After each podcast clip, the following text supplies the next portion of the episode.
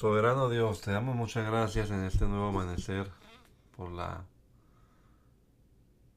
bendición que nos da, Señor, de poder amanecer. Y estamos esperando, Señor, que nos ayudes.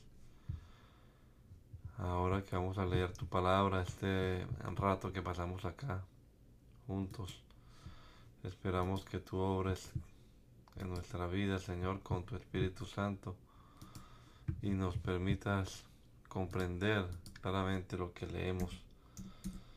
Estamos leyendo estos evangelios entendiendo que son cruciales en nuestra fe, Señor. Ayúdanos a comprender y a entender y a creer tu palabra. Lo rogamos, Padre amado, en el nombre poderoso de Jesús. Amén. Amén. Leemos entonces el capítulo 28 del el Evangelio según San Mateo en la versión nueva versión internacional. Después del sábado, al amanecer del primer día de la semana, María Magdalena y la otra María fueron a ver el sepulcro. Sucedió que hubo un terremoto violento porque un ángel del Señor bajó del cielo y acercándose al sepulcro quitó la piedra y se sentó sobre ella. Su aspecto era como el de un relámpago y su ropa era blanca como la nieve. Los guardias tuvieron tanto miedo de él que se pusieron a temblar y quedaron como muertos.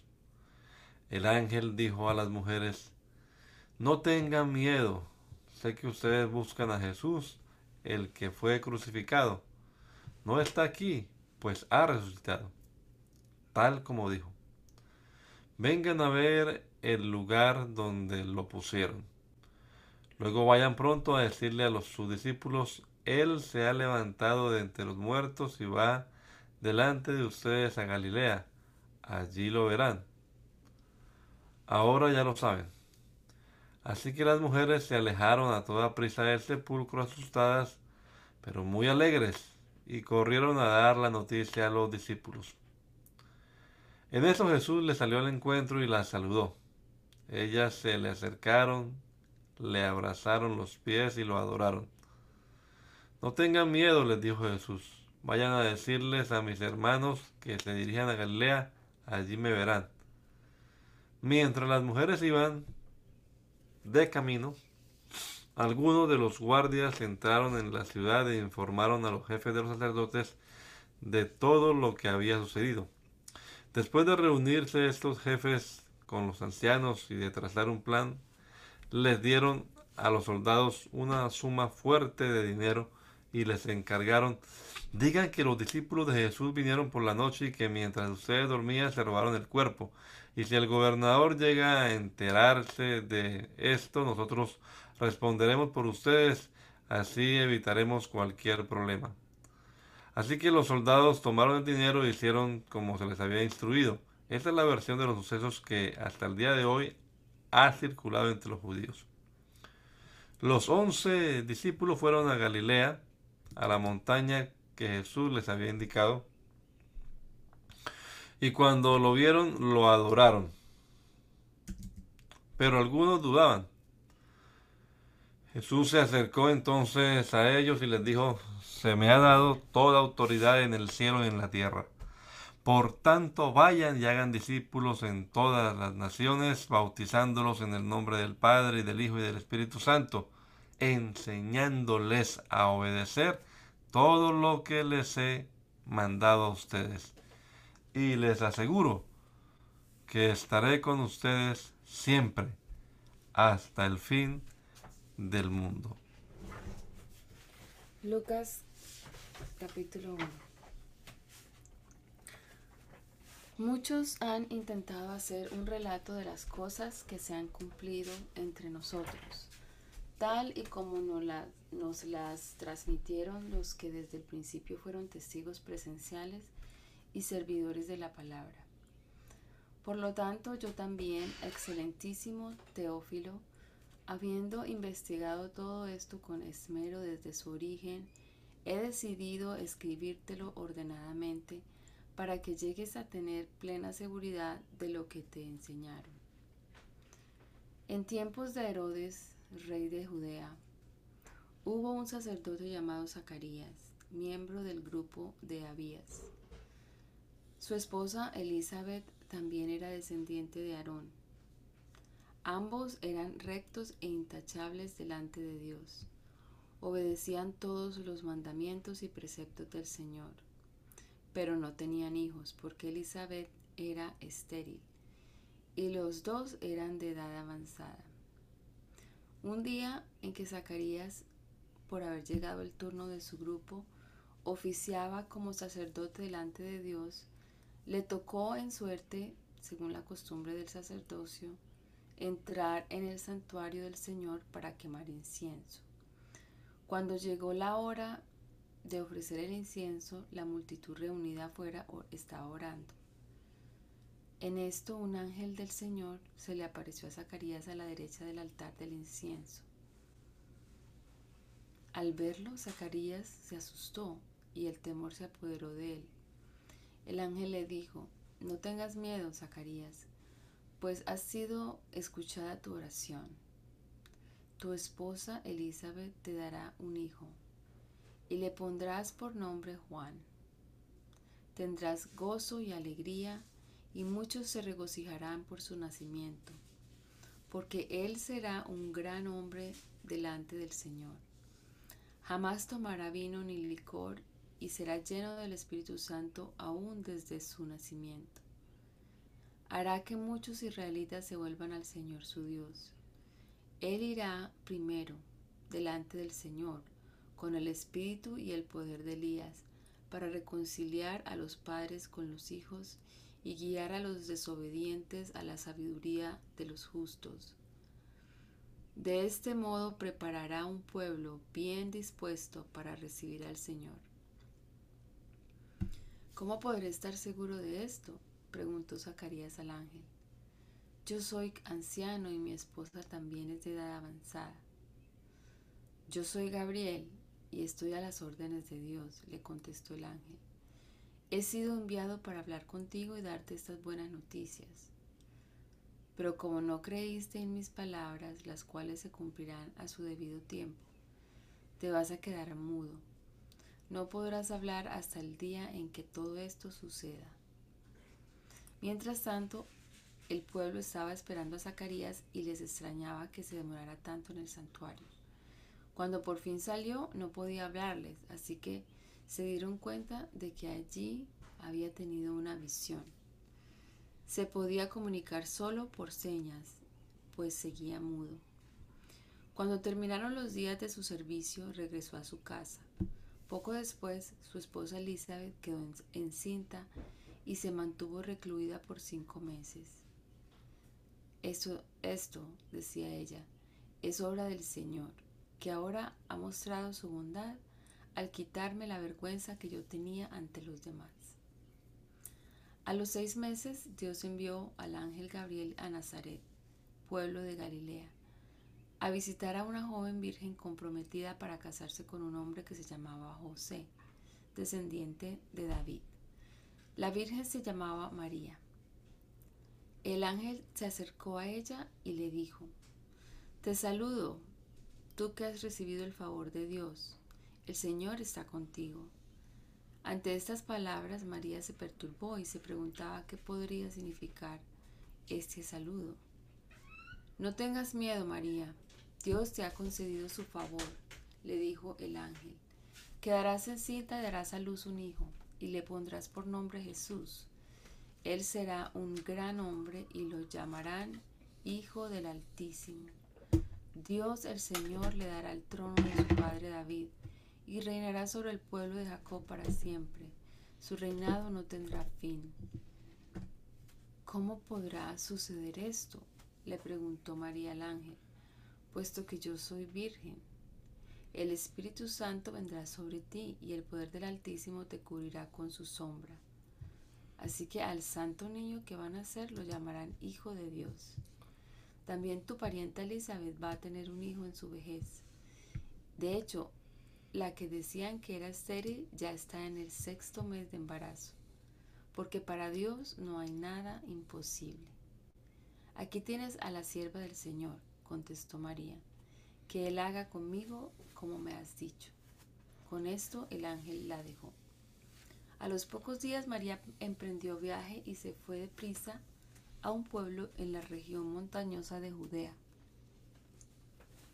Al llegar entró en casa de Zacarías y saludó a Elizabeth. Tan pronto como Elizabeth oyó el saludo de María, la criatura saltó en su vientre. Entonces Elizabeth, llena del Espíritu Santo, exclamó, Bendita tú entre las mujeres, y bendito el Hijo que darás a luz. Pero, ¿cómo es esto? ¿Que la madre de mi Señor venga a verme? Te digo que tan pronto como llegó a mis oídos la voz de tu saludo, saltó de alegría la criatura que llevo en el vientre. Dichosa tú que has creído, porque lo que el Señor te ha dicho se cumplirá. Entonces dijo María, mi alma glorifica al Señor y mi espíritu se regocija en Dios mi Salvador porque se ha dignado fijarse en su humilde sierva. Desde ahora me llamarán dichosa todas las generaciones, porque el poderoso ha hecho grandes cosas por mí. Santo es su nombre. De generación en generación se extiende su misericordia a los que le temen. Hizo proezas con su brazo, desbarató las intrigas de los soberbios, de sus tronos derrocó a los poderosos mientras que, mientras que ha exaltado a los humildes. A los hambrientos los colmó de bienes y a los ricos los despidió con las manos vacías. Acudió en ayuda de su siervo Israel y cumpliendo su promesa a nuestros padres mostró su misericordia a Abraham y a su descendencia para siempre. María se quedó con Elizabeth unos tres meses y luego regresó a su casa. Cuando se le cumplió el tiempo, Elizabeth dio a luz un hijo. Sus vecinos y parientes se enteraron de que el Señor había mostrado, le había mostrado gran misericordia y compartieron su alegría. A los ocho días llevaron a circuncidar al niño. Como querían ponerle el nombre de su padre Zacarías, su madre se opuso. No, dijo ella, tiene que llamarse Juan. Pero si nadie en tu familia tiene ese nombre, le dijeron. Entonces le hicieron señas a su padre para saber qué nombre quería ponerle al niño. Él pidió una tablilla en la que escribió, su nombre es Juan. Y todos quedaron asombrados. Al instante se le desató la lengua, recuperó el habla y comenzó a alabar a Dios. Todos los vecinos se llenaron de temor y por toda la región montañosa de Judea se comentaba lo sucedido. Quienes lo oían se preguntaban, ¿qué llegará a ser este niño? Porque la mano del Señor lo protegía. Entonces su padre Zacarías, lleno del Espíritu Santo, profetizó, Bendito sea el Señor Dios de Israel, porque ha venido a redimir a su pueblo. Nos envió un poderoso Salvador en la casa de David su siervo como lo prometió en el pasado por medio de sus santos profetas, para librarnos de nuestros enemigos y del poder de todos los que nos aborrecen, para mostrar misericordia a nuestros padres al acordarse de su santo pacto. Así lo juró Abraham nuestro Padre, nos concedió que fuéramos libres del temor, al rescatarnos del poder de nuestros enemigos, para que le sirviéramos con santidad y justicia, viviendo en su presencia todos nuestros días. Y tú, hijito mío, serás llamado profeta del Altísimo, porque irás delante del Señor para prepararle el camino. Darás a conocer a su pueblo la salvación mediante el perdón de sus pecados, gracias a la entrañable misericordia de nuestro Dios. Así nos visitará desde el cielo el sol naciente, para dar luz a los que viven en tinieblas en la más terrible oscuridad para guiar nuestros pasos por la senda de la paz. El niño crecía y se fortalecía en espíritu y, vio en el y vivió en el desierto hasta el día en que se presentó públicamente al pueblo de Israel. Por aquellos días Augusto César decretó que se levantara un censo en todo el imperio romano este primer censo se efectuó cuando Sireno gobernaba en Siria. Así que iban todos a inscribirse, cada cual a su propio pueblo. También José, que era descendiente del rey David, subió de Nazaret, ciudad de Galilea, a Judea. Fue a Belén, la ciudad de David, para inscribirse junto con María, su esposa. Ella se encontraba encinta y, y mientras estaban allí se le cumplió el tiempo.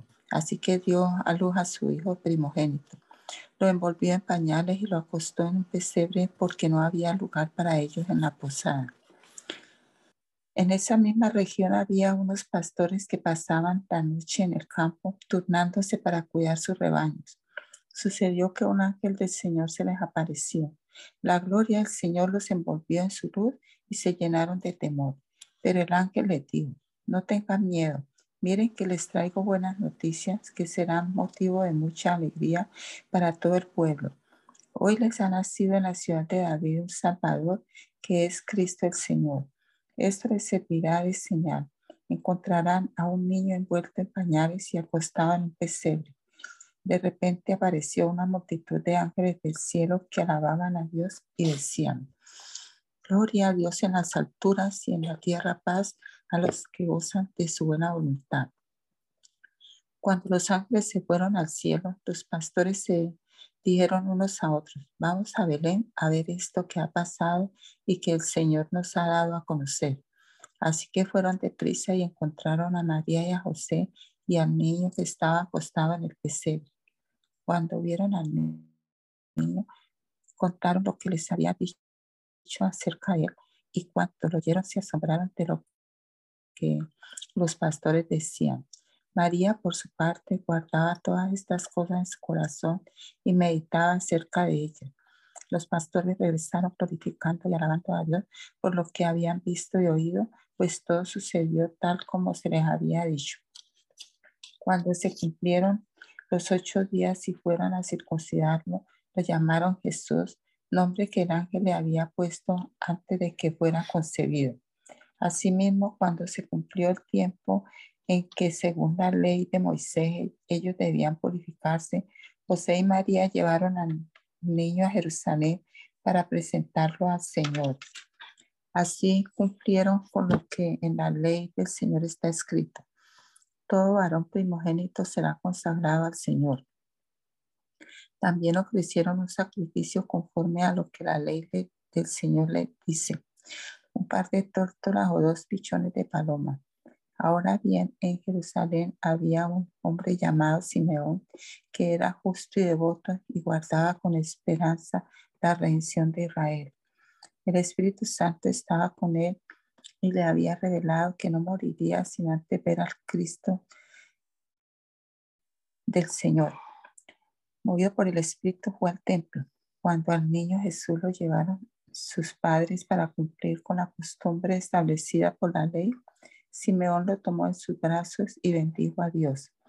Según tu palabra, soberano Señor, ya puedes despedir a tu siervo en paz, porque han visto mis ojos tu salvación que has preparado a la vista de todos los pueblos, luz que ilumina las naciones y gloria de tu pueblo Israel.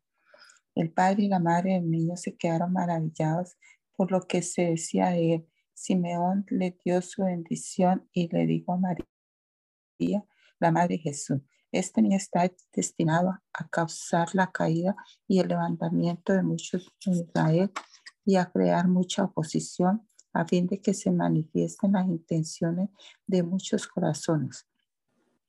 En cuanto a ti, una espada te atravesará, te atravesará el alma. Había también una profetisa, Ana, hija de Penuel de la tribu de Aser.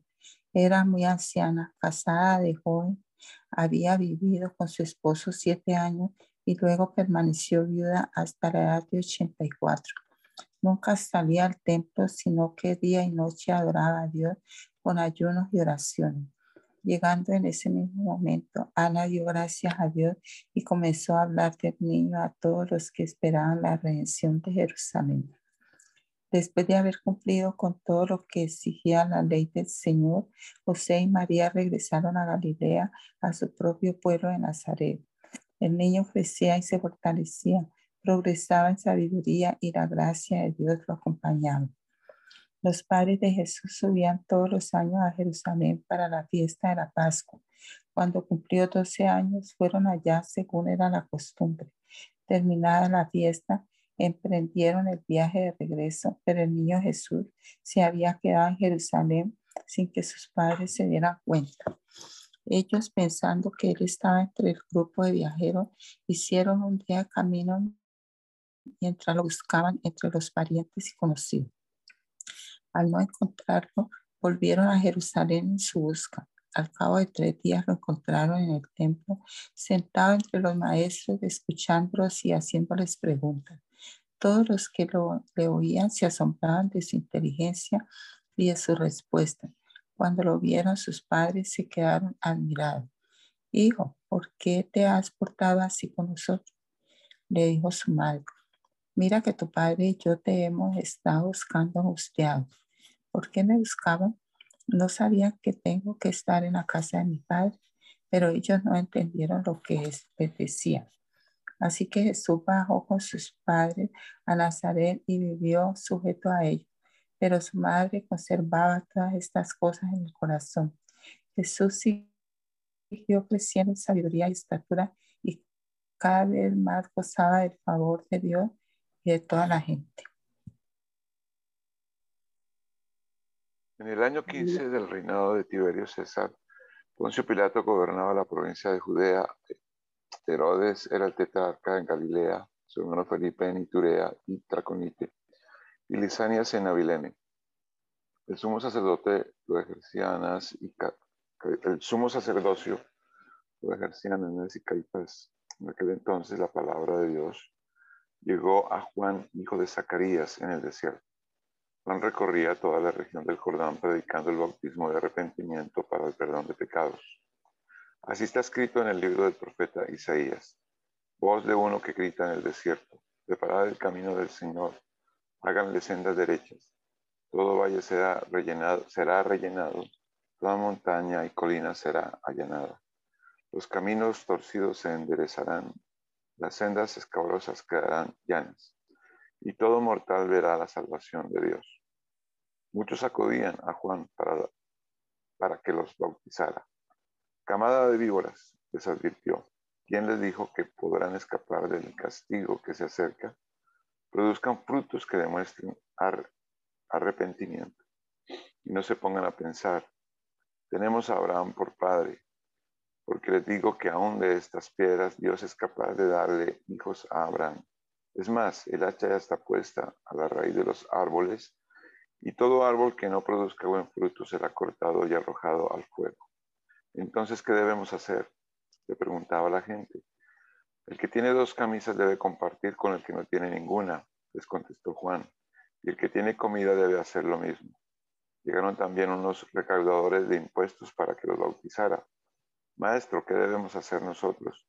Le preguntaron. No cobren más de lo debido, le respondió. ¿Y nosotros qué debemos hacer? Le preguntaron unos soldados. No extorsionen a nadie ni hagan denuncias falsas. Más bien confórmese con lo que pagan, con lo que les pagan. La gente estaba a la expectativa y todos se preguntaban si acaso Juan sería el Cristo. Yo los bautizo a ustedes con agua, les respondió Juan a todos, pero está por llegar uno más poderoso que yo, a quien ni siquiera merezco desatarle la correa de sus sandalias. Él los bautizará con el Espíritu Santo y con fuego. Tiene el aventador en la mano para limpiar su era y recoger el trigo en su granero la paja, en cambio, la quemará con fuego que nunca se apagará. Y con muchas otras palabras exhortaba a Juan a la gente y le anunciaba las buenas nuevas. Pero cuando reprendió la tetrarca Herodes por el asunto de su cuñada Herodías y por todas las otras maldades que había cometido, Herodes llegó hasta el colmo de, enterrar, de encerrar a Juan en la cárcel. Un día en que todos acudían a Juan para que nos bautizara, Jesús fue bautizado también. Y mientras oraba, se abrió el cielo y el Espíritu Santo bajó sobre él en forma de paloma. Entonces se oyó una voz del cielo que decía, Tú eres mi Hijo amado, estoy muy complacido contigo. Jesús tenía unos 30 años cuando comenzó su ministerio. Era hijo, según se creía, de José, hijo de Elí, hijo de Matat, hijo de Leví, hijo de Melki, hijo de Hanai, hijo de José, hijo de Matatías, hijo de Amós, hijo de Naún, hijo de Esli, hijo de Nagai, hijo de Maat, hijo de Matatías, hijo de Simeí, hijo de José, hijo de Judá, hijo de Johanán, hijo de Reza, hijo de Zorobabel, hijo de Salatiel, hijo de Neri, hijo de Melki, hijo de Adi, hijo de Cosán, hijo de Elmadán, hijo de Er, hijo de Josué, hijo de Eliezer, hijo de Jorín, hijo de Matat, hijo de Leví, hijo de Simeón, hijo de Judá, hijo de José, hijo de Jonán, hijo de Eliakim, hijo de Melea, hijo de Mainán, hijo de Matata, hijo de Natán, hijo de David, hijo de Isaí, hijo de Obed, hijo de Boaz, hijo de Salmón, hijo de Naasón, hijo de Aminadab, hijo de Aram, hijo de Jezrón, hijo de Fares,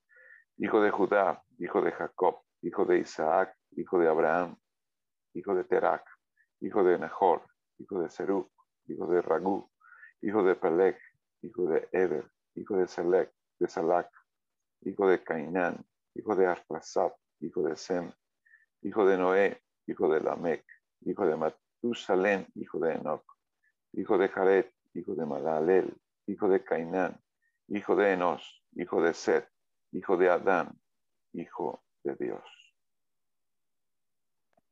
Jesús, lleno del Espíritu Santo, volvió del Jordán y fue llevado por el Espíritu al desierto. Allí estuvo cuarenta días y fue tentado por el diablo. No comió nada durante esos días, pasados los cuales estuvo, tuvo hambre. Si eres el Hijo de Dios, le propuso el diablo, dile a, estas, a esta piedra que se convierta en pan. Jesús le respondió, escrito está, no solo de pan vivirá el hombre. Entonces el diablo lo llevó a un lugar alto y le mostró en un instante todos los reinos del mundo. Sobre estos reinos y todo su esplendor le dijo, te daré la autoridad porque a mí me ha sido entregada y puedo dársela a quien yo quiera. Así que si me adoras, todo será tuyo. Jesús le contestó, escrito está, adora al Señor tu Dios y sírvele solamente a Él. El diablo lo llevó luego a Jerusalén e hizo que se pusiera de pie en la parte más alta del templo y le dijo, si eres hijo de Dios, tírate de aquí, pues escrito está, ordenará que sus ángeles te cuiden, te sostendrá y sus, en sus manos, para que no tropiecen con piedra alguna. También está escrito, no pongas prueba al Señor tu Dios, le replicó Jesús. Así que el diablo, habiendo agotado todos los recursos de tentación, lo dejó hasta otra oportunidad. Jesús regresó a Galilea en el poder del Espíritu y se extendió su fama por toda aquella región. Enseñaba en las sinagogas y todos lo admiraban. Fue a Nazaret donde se había criado y un sábado entró en la sinagoga. Como era su costumbre, se levantó para hacer la lectura y le entregaron el libro del profeta Isaías. Al desarrollarlo, al desenrollarlo, encontró el lugar donde está escrito. El Espíritu del Señor está sobre mí por cuanto me ha ungido para anunciar buenas nuevas a los pobres. Me ha enviado a proclamar libertad a los cautivos y dar vista a los ciegos, poner en libertad a los oprimidos, a pregonar el año del favor del Señor. Luego enrolló el libro y se lo volvió al ayudante y se sentó todos los que estaban en la sinagoga lo miraban detenidamente y él comenzó a hablarles. Hoy se cumple esta escritura en presencia de ustedes. Todos dieron su, su aprobación, impresionados por las hermosas palabras que salían de su boca. ¿No es este el hijo de José? Preguntaban. Jesús continuó. Seguramente ustedes me van a citar el proverbio. Médico, cúrate a ti mismo. Haz aquí en tu tierra lo que hemos oído que hiciste en Capernaum. Pues bien, les aseguro que a ningún profeta lo aceptan en su propia tierra. No cabe duda de que en tiempos de Elías, cuando el cielo se cerró por tres años y medio, de manera que hubo una gran hambre en toda la tierra, muchas viudas vivían en Israel. Sin embargo, Elías no fue enviado a ninguna de ellas, sino a una viuda de Zarepa, en los alrededores de Sidón. Asimismo había en Israel muchos enfermos de lepra en tiempos del profeta Eliseo, pero ninguno de ellos fue sanado sino Naamán el sirio. Al oír esto, todos los que estaban en la sinagoga se enfurecieron, se levantaron, lo expulsaron del pueblo y lo llevaron hasta la cumbre de la colina sobre la que estaba construido el pueblo para tirarlo por el precipicio. Pero, pero él pasó por un medio, por medio de ellos y se fue. Jesús pasó a Capernaum, un pueblo de Galilea, y el día sábado enseñaba a la gente. Estaban asombrados de su enseñanza porque les, les hablaba con autoridad. Había en la sinagoga un hombre que estaba poseído por un espíritu maligno, quien gritó con todas sus fuerzas, Ah, ¿por qué te entrometes, Jesús de Nazaret? ¿Has venido a destruirnos? Yo sé quién eres tú, el santo de Dios. Cállate, lo reprendió Jesús. Sal de ese hombre. Entonces el demonio derribó al hombre en medio de la gente y salió de él sin hacerle ningún daño. Todos se asustaron y se, y se decían unos a otros, ¿qué clase de palabra es esta? Con autoridad y poder les da órdenes a los espíritus malignos y salen. Y se extendió su fama por todo aquel lugar. Cuando Jesús salió de la sinagoga, se fue a casa de Simón, cuya suegra estaba enferma con una fiebre muy alta. Le pidió, le pidieron a Jesús que la ayudara. Así que se inclinó sobre ella y reprendió a la fiebre, la cual se le quitó. Ella se levantó enseguida y se puso a servirles. Al ponerse el sol, la gente le llevó a Jesús todos los que padecían de diversas enfermedades él puso las manos sobre cada uno de ellos y los sanó. Además de muchas personas salían demonios que gritaban, tú eres el Hijo de Dios. Pero él respondía, pero él los reprendía y no los dejaba hablar porque sabía que él era el Cristo. Cuando amaneció, Jesús salió y se fue a un lugar solitario. La gente estaba buscando y cuando llegaron a donde él estaba, procuraban detenerlo para que no se fuera.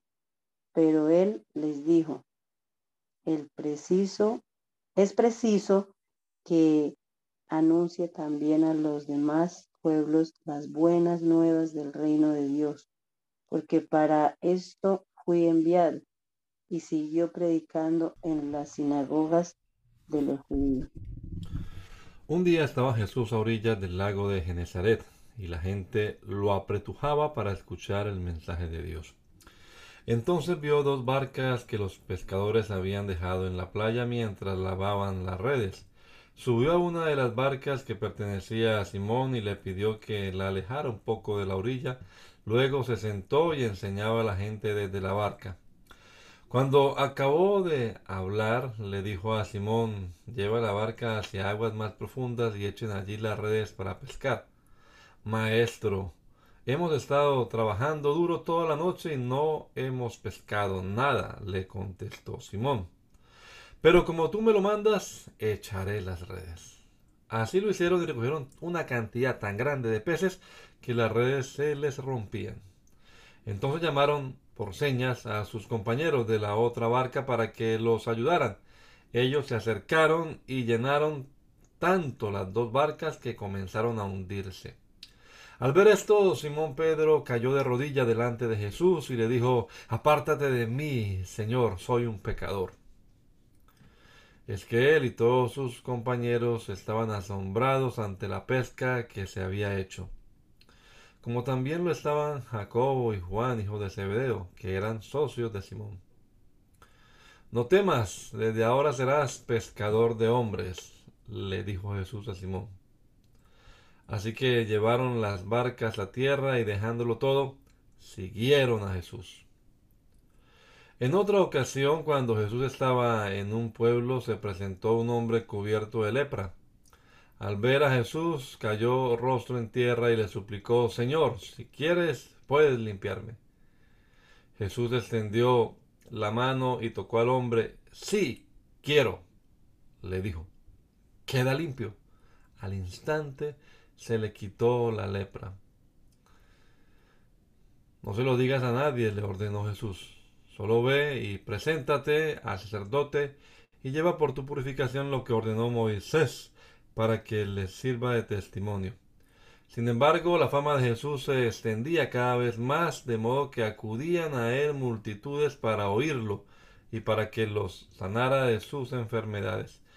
Él, por su parte, solía retirarse a lugares solitarios para orar.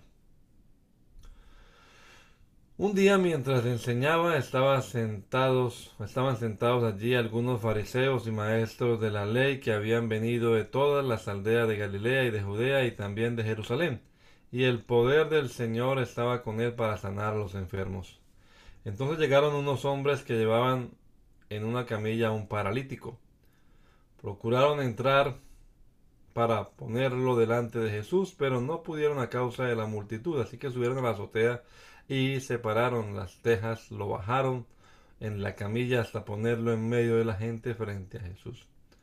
Al ver la fe de ellos, Jesús dijo, amigo, tus pecados quedan perdonados. Los fariseos y los maestros de la ley comenzaron a pensar, ¿quién es este que dice blasfemias?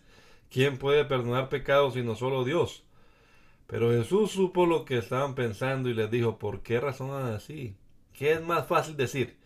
Tus pecados quedan perdonados, o levántate y anda. Pues para que sepan que el Hijo del Hombre tiene autoridad en la tierra para perdonar pecados, se dirigió entonces al paralítico, a ti te digo, levántate, toma tu camilla y vete a tu casa. Al instante se levantó a la vista de todos, tomó la camilla en que había estado acostado y se fue a su casa alabando a Dios. Todos quedaron asombrados y ellos también alababan a Dios, estaban llenos de temor y decían, hoy hemos visto maravillas. Después de esto salió Jesús y se fijó en un recaudador de impuestos llamado Leví, sentado a la mesa donde cobraba. Sígueme, le dijo Jesús. Y Leví se levantó, lo dejó todo y lo siguió. Luego Leví le ofreció a Jesús un gran banquete en su casa y había allí un grupo de numerosos recaudadores de impuestos y otras personas que estaban comiendo con ellos, pero los fariseos y los maestros de la ley que eran de la misma secta les reclamaban a los discípulos de Jesús, ¿por qué comen y beben ustedes con recaudadores de impuestos y pecadores? No son los sanos los que necesitan médico, sino los enfermos, les contestó Jesús.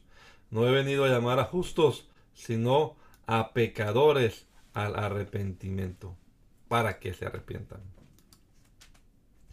Algunos le dijeron a Jesús, los discípulos de Juan ayunan y oran con frecuencia, lo mismo que los discípulos de los fariseos, pero los tuyos se la pasan comiendo y bebiendo. Jesús les replicó, ¿acaso pueden obligar a los invitados del novio a que ayunen mientras él está con ellos? Llegará el día en que se les quitará el novio, en aquellos días sí ayunarán. Les contó esta parábola. Nadie quita un retazo de un vestido nuevo para remendar un vestido viejo. De hacerlo así, habrá rasgado el vestido nuevo y el retazo nuevo no hará juego con el vestido viejo. Ni echa nadie vino nuevo en odres viejos. De hacerlo así, el vino nuevo hará reventar los odres, se derramará el vino y los odres se arruinarán. Más bien, el vino nuevo debe echarse en odres nuevos, y nadie que haya bebido vino añejo quiere el nuevo, porque dice, el añejo es mejor.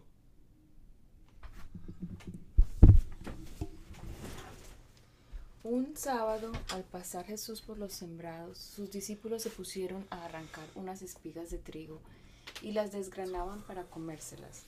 Por eso algunos de los fariseos les dijeron, ¿por qué hacen ustedes lo que está prohibido hacer en sábado? Jesús les contestó, ¿nunca han leído lo que hizo David en aquella ocasión en que él y sus compañeros tuvieron hambre? Entró en la casa de Dios y tomando los panes consagrados a Dios, comió lo que solo a los sacerdotes les es permitido comer, y les dio también a sus compañeros. Entonces añadió, el Hijo del Hombre es Señor del sábado. Otro sábado entró en la sinagoga y comenzó a enseñar. Había allí un hombre que tenía la mano derecha paralizada, así que los maestros de la ley y los fariseos, buscando un motivo para acusar a Jesús, no le quitaban la vista de encima para ver si sanaba en sábado. Pero Jesús, que sabía lo que estaban pensando, le dijo al hombre de la mano paralizada, levántate y ponte frente a todos. Así que el hombre se puso de pie. Entonces Jesús, les, dijo a los otros, voy a hacerles una pregunta. ¿Qué está permitido hacer en sábado? ¿Hacer el bien o el mal? ¿Salvar una vida o destruirla? Jesús se quedó mirando a todos los que lo rodeaban y le dijo al hombre, extiende la mano. Así lo hizo, y la mano le quedó restablecida. Pero ellos se enfurecieron y comenzaron a discutir qué podrían, qué podrían hacer contra Jesús. Por aquel tiempo se fue Jesús a la montaña a orar y pasó toda la noche en oración a Dios. Al llegar la mañana llamó a sus discípulos y escogió a doce de ellos, a los que nombró apóstoles. Simón, a quien llamó Pedro, su hermano Andrés, Jacobo, Juan, Felipe, Bartolomé, Mateo, Tomás, Jacobo hijo de Alfeo, Simón, al que llamaban el celote, Judas hijo de Jacobo y Judas Iscariote, que llegó a ser el traidor. Luego bajó con ellos y se detuvo en un llano había allí una gran multitud de sus discípulos y mucha gente de toda Judea, de Jerusalén y de la costa de Tiro y Sidón, que habían llegado para oírlo y para que los sanara de sus enfermedades. Los que eran atormentados por espíritus malignos quedaban liberados. Así que toda la gente procuraba tocarlo, porque de él salía poder que sanaba a todos. Él entonces dirigió la mirada a sus discípulos y dijo, Dichosos ustedes los pobres, porque el reino de Dios les pertenece. Dichosos ustedes que ahora pasan hambre, porque serán saciados. Dichosos ustedes que ahora lloran, porque luego habrán de reír. Dichosos ustedes cuando los odien, cuando los discriminen, los insulten y los desprestigien, por causa del Hijo del Hombre. Alégrense en aquel día y salten de gozo, pues miren que les espera una gran recompensa en el cielo. Dense cuenta de que los antepasados de esta gente trataron así a los profetas. Pero ay de ustedes los ricos, porque ya han recibido su consuelo. Ay de ustedes los que ahora están saciados, porque sabrán lo que es pasar hambre. Ay de ustedes los que ahora ríen, porque sabrán lo que es derramar lágrimas. Ay de ustedes cuando todos los elogien. Dense cuenta de que los antepasados de esta gente trataron así a los falsos profetas. Pero a ustedes que me escuchan les digo, amén, amen a sus enemigos, hagan bien a los que los odian, bendigan a quienes los maldicen, oren por quienes los maltratan. Si alguien te pega en una mejilla, vuélvele también la otra. Si alguien te quita la camisa, no le impidas que se lleve también la capa. Dale a todo el que te pida, y si alguien se lleva lo que es tuyo, no se lo reclames. Traten a los demás tal y como quieren que ellos los traten a ustedes. ¿Qué mérito tienen ustedes al amar a quienes los aman? Aún los pecadores lo hacen así. ¿Y qué mérito tienen ustedes al hacer bien a quienes les hacen bien? Aún los pecadores actúan así. ¿Y qué mérito tienen ustedes al dar prestado a quienes pueden corresponderles? Aún los pecadores se prestan entre sí, esperando recibir el mismo trato. Ustedes, por el contrario, amen a sus enemigos, háganles bien y denles prestado sin esperar nada a cambio Así tendrán una gran recompensa y serán hijos del Altísimo, porque él, él es bondadoso con los ingratos y malvados. Sean compasivos, así como su Padre es compasivo. No juzguen y no se les juzgará. No condenen y no se les condenará. Perdonen y se les perdonará. Den y se les dará. Se les echará en el regazo una medida llena apretada, sacudida y desbordante, porque con la medida que midan a otros, se les medirá a ustedes. También les contó esta parábola. ¿Acaso puede un ciego guiar a otro ciego? ¿No caerán ambos en el hoyo? El discípulo no está por encima de su maestro, pero todo el que haya completado su aprendizaje, a lo sumo llega el, al nivel de su maestro. ¿Por qué te fijas en la astilla que tiene tu hermano en el ojo y no le das importancia a la viga que, tiene, que tienes en el tuyo? ¿Cómo puedes decirle a tu hermano, hermano, deja, déjame sacarte la astilla del ojo, cuando tú mismo no te das cuenta de la viga en el tuyo? Hipócrita, saca primero la viga de tu propio ojo y entonces verás con claridad para sacar la astilla del ojo de tu hermano. Ningún árbol bueno da fruto malo, tampoco da buen fruto el árbol malo. A cada árbol se le reconoce por su propio fruto. No se recogen higos de los espinos, ni se cosechan uvas de las zarzas. El que es bueno de la bondad que atesora en el corazón, produce el bien, pero el que es malo, de su maldad produce el mal, porque de la, lo que abunda en el corazón habla la boca. ¿Por qué me llaman ustedes Señor, Señor, y no hacen lo que les digo? Voy a decirles a, a quién se parece todo el que viene a mí y oye mis palabras y las pone en práctica. Se parece a un hombre que, al construir una casa, cavó bien hondo y puso el cimiento sobre la roca de manera que cuando vino una inundación, el torrente azotó aquella casa, pero no pudo ni siquiera hacerla tambalear porque estaba bien construida. Pero el que oye mis palabras y no las pone en práctica se parece a un hombre que construyó una casa sobre tierra y sin cimientos. Tan pronto como la azotó el torrente, la casa se derrumbó y el desastre fue terrible. Cuando terminó de hablar, al pueblo, Jesús entró en Capernaum.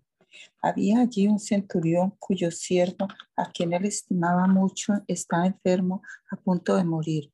Como oyó hablar de Jesús, el centurión mandó a unos dirigentes de los judíos a pedirle que fuera a sanar a su siervo.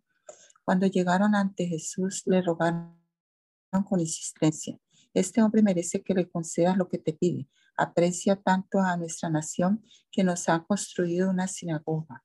Así que Jesús fue con ellos. No estaba lejos de la casa cuando el centurión mandó unos amigos a decirle, Señor, no te tomes tanta molestia, pues no merezco que entre bajo mi techo. Por eso ni siquiera me atreví a presentarme ante ti, pero con una sola palabra que digas quedará sano mi siervo. Yo mismo obedezco órdenes superiores y además tengo soldados bajo mi autoridad. Le digo a uno, ve y va, y al otro, ven y viene. Le digo a mi siervo, haz esto y lo hace.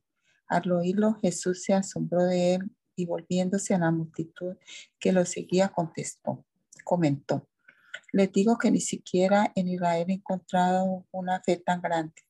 Al regresar a casa, los enviados encontraron sano al siervo. Poco después, Jesús, en compañía de sus discípulos y de una gran multitud, se dirigió a un pueblo llamado Naín. Cuando ya se acercaba a las puertas del pueblo, vio que sacaban de allí a un muerto hijo único de madre viuda. La acompañaba un gran un grupo grande de la población. Al verla, el Señor se compadeció de ella y le dijo, no llores. Entonces se acercó y tocó el féretro. Los que lo llevaban se detuvieron y Jesús dijo, joven, te ordeno que te levantes. El muerto se incorporó y comenzó a hablar y Jesús se lo entregó a su madre. Todos se llenaron de temor y alababan a Dios. Ha surgido entre nosotros un gran profeta, decían. Dios ha levantado, ha venido en ayuda de su pueblo. Así que esta noticia acerca de Jesús se divulgó por toda Judea y por todas las regiones de Simón. Los discípulos de Juan le contaron todo esto. Él llamó a dos de ellos y los envió al Señor a preguntarle, ¿eres tú el que ha de venir o debemos esperar a otro? Cuando se acercaron a Jesús, ellos dijeron, Juan el Bautista nos ha enviado a preguntarte, ¿eres tú el que ha de venir o debemos esperar a otro? En ese mismo momento Jesús sanó a muchos que tenían enfermedades, dolencias y espíritus malignos y les dio vista a muchos ciegos. Entonces le respondió a los enviados, vayan y cuéntenle a Juan lo que han visto y oído. Los ciegos ven, los cojos andan, los que tienen lepra son sanados, los sordos oyen, los muertos resucitan y a los pobres se les anuncian las buenas nuevas. Dichoso el que no tropieza por causa mía. Cuando se fueron los enviados, Jesús comenzó a hablarle a la multitud acerca de Juan. ¿Qué salieron a ver al desierto? ¿Una caña sacudida por el viento? Sino, ¿qué salieron a ver? ¿A un hombre vestido con ropa fina? Claro que no, pues los que se visten ostentosamente llevan una vida de lujo están en los palacios reales. Entonces, ¿qué salieron a ver? ¿A un profeta? Sí, les digo, y más que profeta. Este es de quien está escrito. Yo estoy por enviar a mi mensajero delante de ti, el cual preparará el camino. Les digo que entre los mortales no ha habido nadie más grande que Juan. Sin embargo, el más pequeño en el reino de Dios es más grande que él. Al oír esto, todo el pueblo y hasta los recaudadores de impuestos reconocieron que el camino de Dios era justo y fueron bautizados por Juan. Cuando los fariseos y los expertos en la ley no se hicieron no se hicieron bautizar por Juan, rechazando así el propósito de Dios respecto a ello. Entonces, ¿con qué puedo comparar a la gente de esta generación? ¿A quién se parecen ellos? Se parecen a niños sentados en las plazas que se gritan unos a otros. Tocamos la flauta y ustedes no han bailado. Y entonamos un canto fúnebre y ustedes no lloraron. Porque vino Juan el Bautista que no comían ni bebía vino y usted dice, tiene un demonio. Vino el Hijo del Hombre que come y bebe y usted dice, Este es un glotón y un borracho, amigo de recaudadores de impuestos y de pecadores. Pero la sabiduría queda demostrada por los que la, siguen. Uno de los fariseos invitó a Jesús a comer, así que fue a la casa del fariseo y se sentó a la mesa. Ahora bien, vivía en aquel pueblo una mujer que tenía fama de pecadora. Cuando ella se enteró de que Jesús estaba comiendo en casa del fariseo, se presentó con un frasco de alabastro lleno de perfume. Llorando se arrojó, a, se arrojó a los pies de Jesús de manera que los bañaba en lágrimas. Luego se los secó con los cabellos. También se los besaba y se los ungía con el perfume. Al ver esto, el fariseo se lo había, que lo había invitado, dijo para sí si este hombre fuera profeta, sabría quién es la que lo está tocando y qué clase de mujer es, una pecadora. Entonces Jesús le dijo a manera de respuesta, Simón, tengo algo que decirte. Dime, maestro, respondió. Dos hombres le debían dinero a cierto prestamista.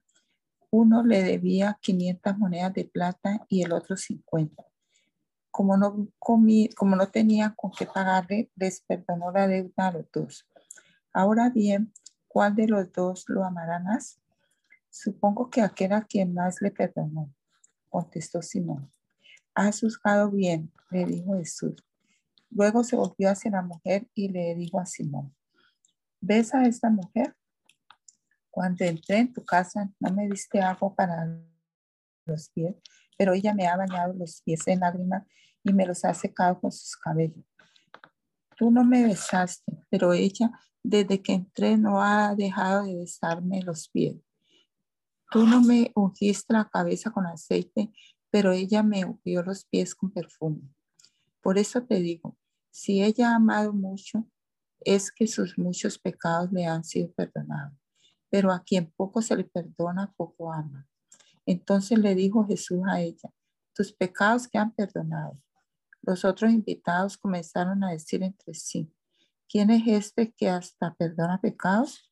Tu fe te ha salvado, le dijo Jesús a la mujer. Vete en paz.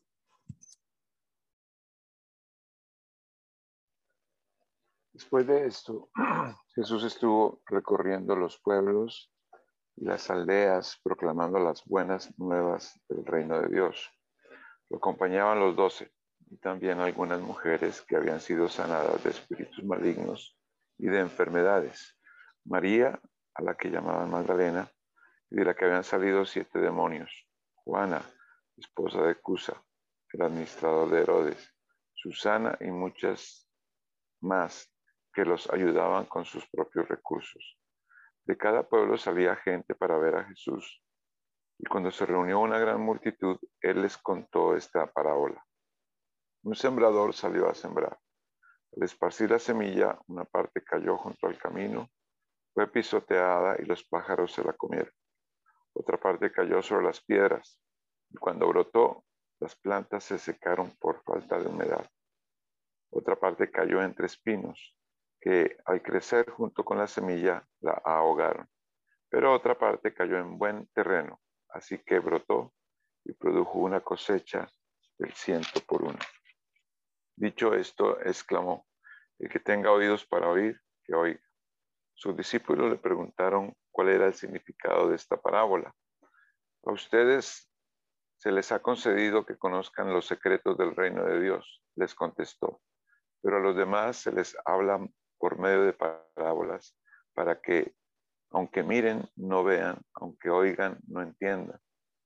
Este es el significado de la parábola. La semilla es la palabra de Dios. Los que están junto al camino son los que oyen, pero luego viene el diablo y les quita la palabra del corazón, no sea que crean y se salven. Los que están sobre las piedras son los que reciben la palabra con alegría cuando la oyen, pero no tienen raíz. Estos creen por algún tiempo pero se apartan cuando llega la prueba. La parte que cayó entre espinos son los que oyen, pero con el correr del tiempo los ahogan las preocupaciones, las riquezas y los placeres de esta vida y no maduran. Pero la parte que cayó en buen terreno son los que oyen la palabra con corazón noble y bueno y la retienen y como perseveran, producen una buena cosecha.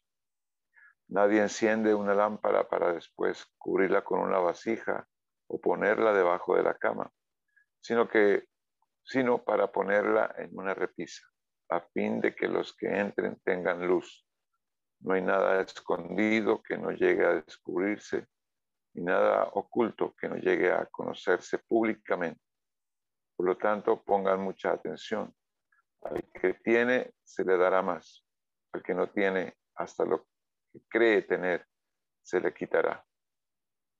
La madre y los hermanos de Jesús fueron a verlo, pero como había mucha gente, no lograban acercársele. Tu madre y tus hermanos están afuera y quieren verte, le avisaron. Pero él les contestó, mi madre y mis hermanos son los que oyen la palabra de Dios y la ponen en práctica. Un día subió Jesús con, sus discípulos a una barca. Crucemos al otro lado del lago. Les dijo. Así que partieron y mientras navegaban, él se durmió. Entonces se desató una tormenta sobre el lago, de modo que la barca comenzó a inundarse y corrían gran peligro. Los discípulos fueron a despertarlo. Maestro, maestro, nos vamos a ahogar, gritaron. Él se levantó y reprendió al viento y a las olas. La tormenta se apaciguó, todo quedó tranquilo. ¿Dónde está la fe de ustedes? les dijo a sus discípulos. Con temor y asombro ellos se decían unos a otros, ¿quién es este que manda aún a los vientos y al agua y le obedecen? Navegaron hasta la región de los Gerasenos que está al otro lado del lago, frente a Galilea.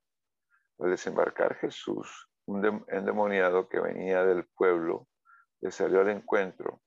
Hacía mucho tiempo que este hombre no se vestía, tampoco vivía en una casa, sino en los sepulcros. Cuando vio a Jesús, dio un grito y se arrojó a sus pies. Entonces exclamó con fuerza, ¿por qué te entrometes, hijo, hijo del Dios Altísimo? Te ruego que, me, que no me atormentes es que Jesús le había ordenado al espíritu maligno que saliera del hombre. Se había apoderado de él muchas veces y aunque le sujetaban los pies y las manos con cadenas y lo mantenían bajo custodia, rompía las cadenas y el demonio lo arrastraba a lugares solitarios. ¿Cómo te llamas? le preguntó Jesús. Legión, respondió, ya que habían entrado en él muchos demonios. Y esto le suplicaban a Jesús que no los mandara al abismo. Como había una manada grande de cerdos paciendo en la colina, le rogaron a Jesús que los dejara entrar en ellos. Así que él les dio permiso. Y cuando los demonios salieron del hombre, entraron en los cerdos y la manada se precipitó al lago por el despeñadero y se ahogó. Al ver lo sucedido, los que cuidaban los cerdos huyeron y dieron la noticia en el pueblo y por los campos. La gente salió a ver lo que había, pasado. Llegaron a donde estaba Jesús y encontraron sentado a sus pies al hombre de quien habían salido los demonios. Cuando lo vieron vestido y en su sano juicio, tuvieron miedo. Los que habían presenciado estas cosas le contaron a la gente cómo el endemoniado había sido sanado. Entonces toda la gente de la región de los Gerasenos le pidió a Jesús que se fuera de allí, porque les habían entrado mucho miedo. Así que él subió a la barca para irse. Ahora bien, el hombre de quien habían salido los demonios le rogaba que le permitiera acompañarlo. Pero Jesús lo despidió y le dijo, vuelve a tu casa y cuenta todo lo que Dios ha hecho por ti. Así que el hombre se fue y proclamó por todo el pueblo lo mucho que Jesús había hecho por él. Cuando Jesús regresó, la multitud se alegró de verlo, pues todos estaban esperándolo. En esto llegó un hombre llamado Jairo, que era un jefe de la sinagoga. Arrojándose a los pies de Jesús, le suplicaba que fuera a su casa, porque su única hija de unos 12 años se estaba muriendo. Jesús se puso en camino y las multitudes lo apretujaban. Había entre la gente una mujer que hacía 12 años que padecía de hemorragias, sin que nadie pudiera sanarla. Ella se le acercó por detrás y le tocó el borde del manto, y al instante cesó su hemorragia. ¿Quién me ha tocado? preguntó Jesús. Como todos negaban haberlo tocado, Pedro le dijo, Maestro, son multitudes los que te aprietan y te oprimen. No, alguien me ha tocado, replicó Jesús. Yo sé que de mí ha salido poder. La mujer, al ver que no podía pasar inadvertida, se acercó temblando y se arrojó a sus pies. En presencia de toda la gente contó por lo que lo había tocado, cómo había sido sanada al instante. Hija, tu fe te ha sanado, le dijo Jesús, vete en paz. Todavía estaba hablando Jesús cuando alguien llegó de la casa de Jairo, jefe de la sinagoga, para decirle, tu hija ha muerto, no molestes más al maestro. Al oír esto Jesús le dijo a Jairo, no tengas miedo, cree nada más y ella será sanada. Cuando llegó a la casa de Jairo, no dejó que nadie entrara con él, excepto Pedro, Juan y Jacobo, y el padre y la madre de la niña. Todos estaban llorando, muy afligidos por ella. Dejen de llorar, les dijo Jesús. No está muerta, sino dormida. Entonces ellos empezaron a burlarse de él, porque sabían que estaba muerto. Pero él la tomó de la mano y le dijo, Niña, levántate. Recobró la vida y al instante se levantó. Jesús mandó darle de comer. Los padres se quedaron atónitos pero él les advirtió que no contaran a nadie lo que había sucedido. Te damos gracias, Señor Jesucristo, por este rato de lectura bíblica que pasamos aquí en esta mañana, Señor, esperando también que tú, con tu Espíritu Santo, Señor, ponga estas palabras en nuestro interior, en nuestro corazón, como está prometido en tus sagradas escrituras y nos permitas vivir de acuerdo a ella, Señor. Que podamos comprender este mensaje del Evangelio, que podamos ver tu ejemplo, Señor. Y que también imitemos tus pisadas, Padre amado. Guíanos, Señor, para poder vivir cada día, cada instante, para tu honra y para tu gloria.